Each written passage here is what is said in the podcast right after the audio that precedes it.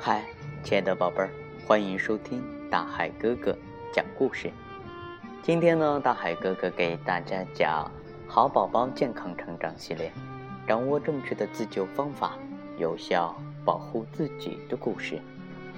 在这里啊，大海哥哥要感谢菏泽市茂业三楼的老约翰儿童绘本图书馆，他们是菏泽藏书最多的儿童图书馆。图书馆提供。亲子阅读、父母沙龙、绘本故事，当然还有非常好玩的亲子游戏。每天亲子阅读二十分钟，成为更多家庭享有的美好时光。亲爱的宝贝儿啊，如果你也在老约翰接到了这本书，现在呀，就让你打开第四十六页，和大海哥哥一起来分享今天的故事。被困电梯，别害怕。星期天的时候啊，小朋友婷婷一大早就起床了，她要和西西一起去公园里玩。婷婷吃完早饭，出门去乘下楼的电梯。当电梯下到一半的时候，突然发出“咣当”的声响，然后电梯就不动了。电梯电梯出故障了！婷婷大叫了一声，吓得呀。额头都冒汗了，爸爸妈妈又不在身边，电梯里就她一个人，这可怎么办呢？小朋友，如果不幸被困在电梯里，该怎样自救呢？现在让我们一起来看看大海哥哥的办法。第一点呢，亲爱的宝贝儿，这个时候啊，可千万不能害怕，我们啊要保持镇定，迅速按下。红色紧急按钮报警。第二点啊，要利用电梯里的对讲机求救，冷静的说明电梯内的情况。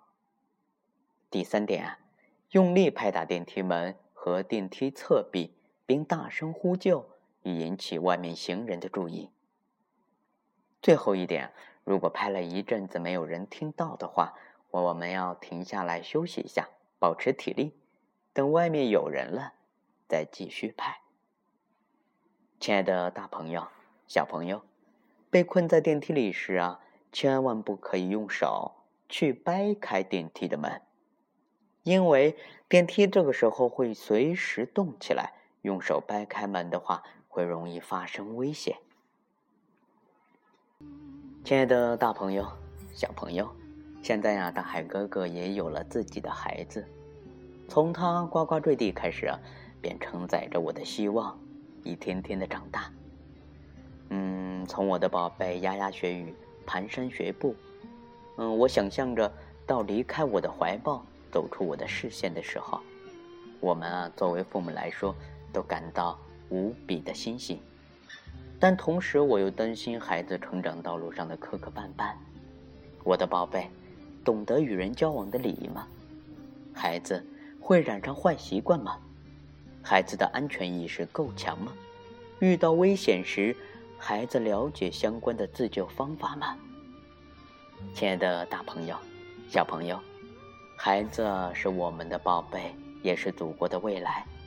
希望呢，大海哥哥讲故事能为孩子们的健康成长保驾护航。好了，今天呢，大海哥哥的故事啊，到这里就要和大家说再见了。如果呢，你有更好的主意，可以留言给大海哥哥。